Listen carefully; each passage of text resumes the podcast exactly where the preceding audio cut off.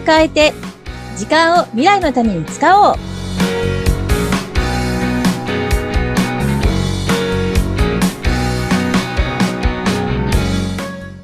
こんにちは。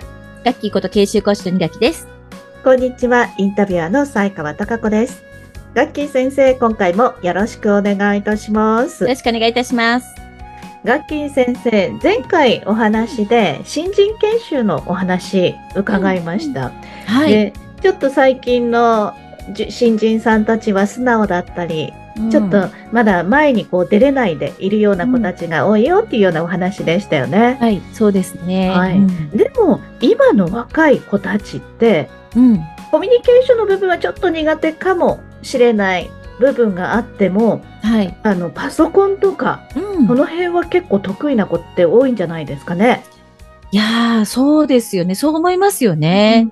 なんせ Z 世代ですからね。うんそうなんですよね。うんうんデジタルネイティブとも言われたりしますけど、もうはい物心ついた頃からデジタルに触れている、うん携帯電話が当たり前とかですね、家にパソコンがあったりなんて、そういう世代なんですよね。はいだからそうなんですよ。私もね、うん。だったら例えば、OA 研修っていうのをよくやるんですよ。新人研修の中でも。はい。Excel とか Word とかうんうん PowerPoint みたいなものを仕事の中でよく使うから、うんうんそれを研修しましょうって。で、どんどんどんどんできる子たちが入ってくるから、はい。あの、いずれそういう OA 研修そのものが減っていくのかなって思ってたんです。なるほど。はい。うん。ところがなんですようん、才川さん。はい。今の子たちって、うん。確かにスマートフォンとか、タブレッットは使ってるんだけれども、はい。実は意外とパソコンをあんまり使っていないっていう方も多い。へえ。へえ。ちょっと意外ですね。うん。うんこれ、ね、数年前までは違ったんです。うん。というと。んでも、あの、例えば、うん、携帯電話を持ってたけど、スマートフォンはまだそこまで普及していなかったとか、あ、はい、はい。だから家にあるパソコンでネットの検索してたりとか、っっていうのはあったんですけども、スマートフォンやタブレット、iPad みたいなタブレットが普及してきたから、パソコンなくても何でも調べられちゃう。うん、うんでほとんどのことがパソコンなくても、はい。スマートフォンとかタブレットで手続きもできる。メールも打てる。はい。チャットもできる。うんで、そういう時代になってって、実はパソコンあまり触ったことがありませんっていう方は増えているんですよね。あへえ。そう。だそうすると、あの、タブレットとかスマートフォンってあの、フリック入力って、うん。皆さん、もう早い。そうそうそう、すごい入力早いですよね。そうそなんだけど、キーボードの入力がう。全然できないっていう方も少なからずいるんですよ。へえ。ちょっと私としてはね、うんショッキングな事実。どんどんどんどんできる子が増えていくから、あの、はい。企業も楽になるのかななんてうんうん。思ってたのに、はい。意外にそうでもない。でうん結構学校のカリキュラムも、はいあの、ちょっとこう変わったっていうのがあると思うんですけども、うん。これも少し前までは、はい学校の授業の中でエクセルやってましたっていう方が多かったんですよ。はい。でも今って、うん。エクセルはあんまりやったことがありませんって方が多い。うんでもその代わり、うんプレゼンテーションは結構やってましたっていう方が多い。ああ、はい。うんあの、以前よりもおそらく、あの、小学校の頃から、うん人前で話すだったりとか、うんプレゼンテーションで、こうみんなに説明するみたいな経験って、はい今の学生さん多いんじゃないかうなってんうん。そうですねす。。うんすごくね、話は上手なんですよ。そうなんですよね。うんあの、だって、大学の推薦入試でも、今、プレゼンがあるんですもんね。ああ、ねえそうするとやっぱり若い頃からそういう練習してきてるわけですよね。うん。うん。私の娘でさえ、はい結構高校の頃にプレゼンテーションをするみたいなことを聞いて、うんすごい最近の高校生とかって思ったくらいだから、そこからさらにもう10年ぐらい経っちゃってるので、あの、だ本当にそういう傾向が強くなってるのかなと思うんですよね。もちろん、あの、もともと日本人ってプレゼンテーションの能力が、ちょっと外国の方からするうん。と劣っていて、なかなか主張がね、こう、はい。しできない方が多いって言われていたと思うんで、まあそういったところも含めてね、うん。海外の人とも渡り合えるような教育方針に変わってきてるっていうのはきっとあると思うから、うん。らそれはそれで効果が出てると思うんです。はいだ。からね、パワーポイントに関しては、まあ、我流なりなんなりでも作ったことがあって、結構それなりのプレゼンテーションの資料も作れるし、話もうまいんですよ。うんだから、はいあそれこそ研修そんなにいらないんじゃないって思うくらいなんですね。うんうん。でも一方で、エクセル。エクセルってほとんどの企業さんがデータの分析とはかい集計とか、うん。あの、まあ、資料作成とかに使っている。にもかかわらず、はい。あまり触ったことがないっていう方が多いから、じゃあ、そしたら困りますよね、仕事の時に。そうなんですよ。これはね、数年前に言われた、き耳にした話なんですけども、うんあの、まあ、できるだろうからって、あんまり研修しないで、新人研修しないで、現場に配属したら、はい。エクセルの使い方があんまりわかんないから、はい。あの、運用されているファイルを壊して回るわけですよ。触触らせるとあ、データを変にしちゃったりとはいはか、式を変えてしまったりとかで動かなくなったりとか、うん。だから、エクセルの研修ぐらいしてから配属してくれっていう、現場の声が出たあっていう話をちょっとね、何度も耳にしたことがあるんですね。うん。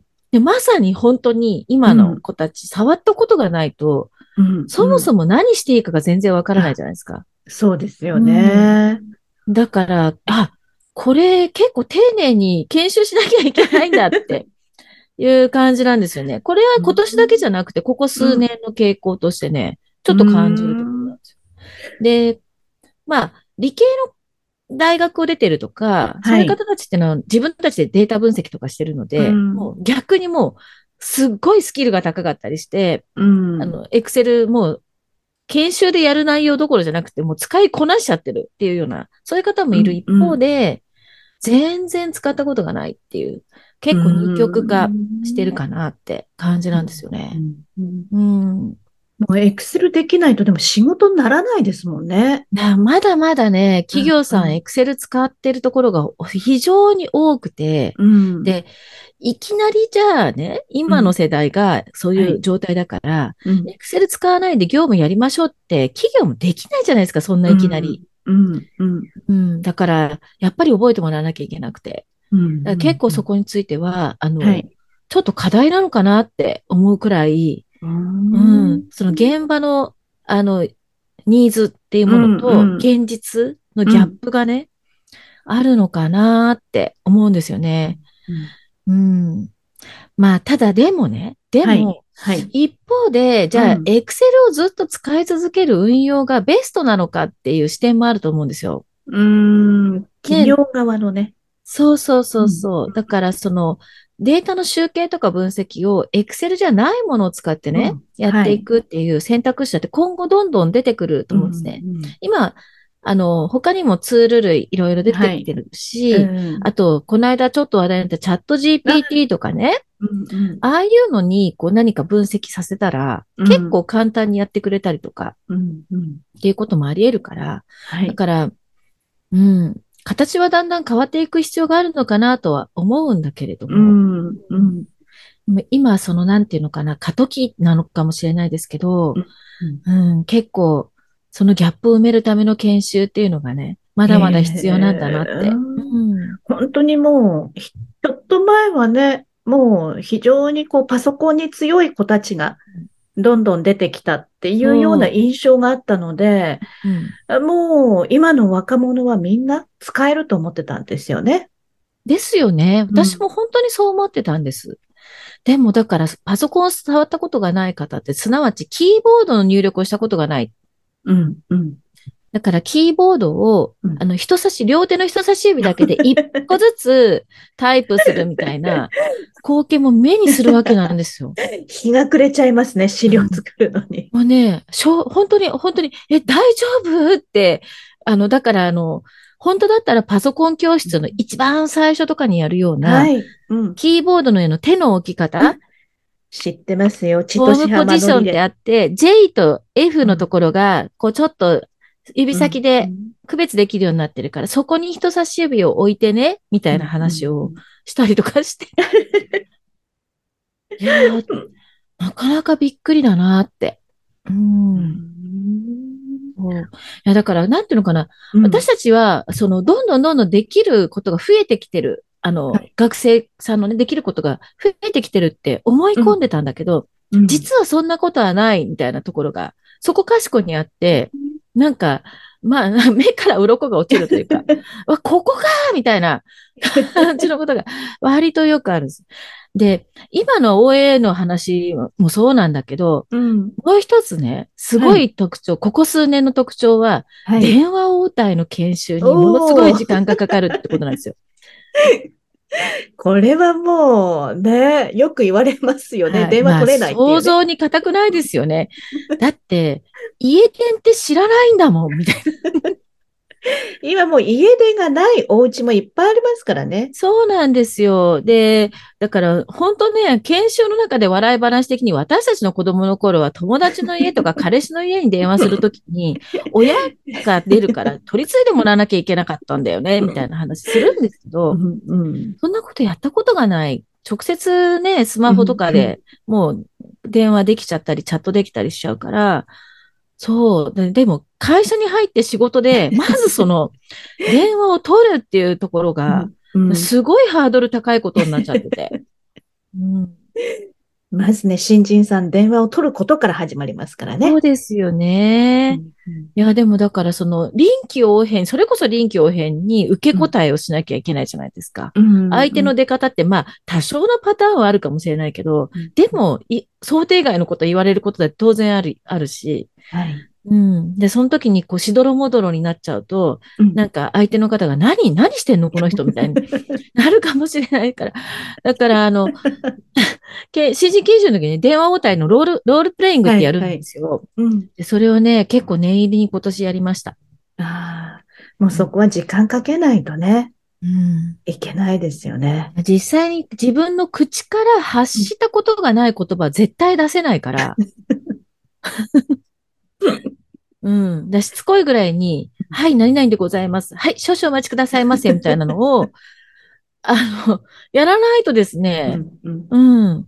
そうなんですよ。で、あと、電話の声が小さいから、結構あの、スマートフォンとかって感度が高いから小さい声で話しても入るじゃないですか。はいはいで。も通常の電話って小さい声で話すと聞き取りにくいんですよ。もう想像するだけでもおかしくなってよ、もう笑い もう笑ってしまいます、本当に。よくね、あの電話応対の研修とかだと1メートル先に相手の人がいる、その人に聞こえるような声で話すっていうことを言ったりするんですけど、はい。それがね、なんか声を大きくすることが恥ずかしいのかな。あの、なかなか出せないんですよ。いや、聞こえないからみたいな。うんまあでもね、そういう研修をすると、うん。朝、朝、ちっちゃな声でしか、号令でもね、おはようございますとか言えなかった子たちが、かうん。終わる頃には、大きな声でありがとうございましたって言えるようになってるから、まあなんか、ああ、効果が出てよかったなって思うんですけど。な本当ね、だからその、なんていうのかな。こう、できると思ってたことができないみたいな一面が見えたりするから、まあ、毎年毎年面白いって言えば面白いんですけど、うん。ねえ、だから企業さんも今年の傾向をこう捉えてね、いろんな、あの、教育のプランを考えたりとか、実際の配属した後のね、対応の仕方っていうのを考える必要があるんだろうなって思ってます。うんううんん。新人研修って本当に当たり前のことを当たり前にできるようにするっていううん大事なことなんですね。いや、本当にそこができないと、その先が全部つまずいちゃうからみたいな。まあそういうとこですよね、本当に。うんうんまあ私もでも勉強になります。そういう研修すると。うんうん。今日も本当に意外なお話を伺いました。本当に楽しかったです。まあなんか現場のあるあるみたいなお話だったんですけど。はい。ぜひまたこうしたあるあるのお話も聞かせてください。そうですね。あの、本当ね、なんか現場の生の状況っていうのね、私は日々見させていただいてるので、うん。はい。なんかちょっとまた面白いお話だったらしたいと思います。はい。今日も先生ありがとうございました。ありがとうございました。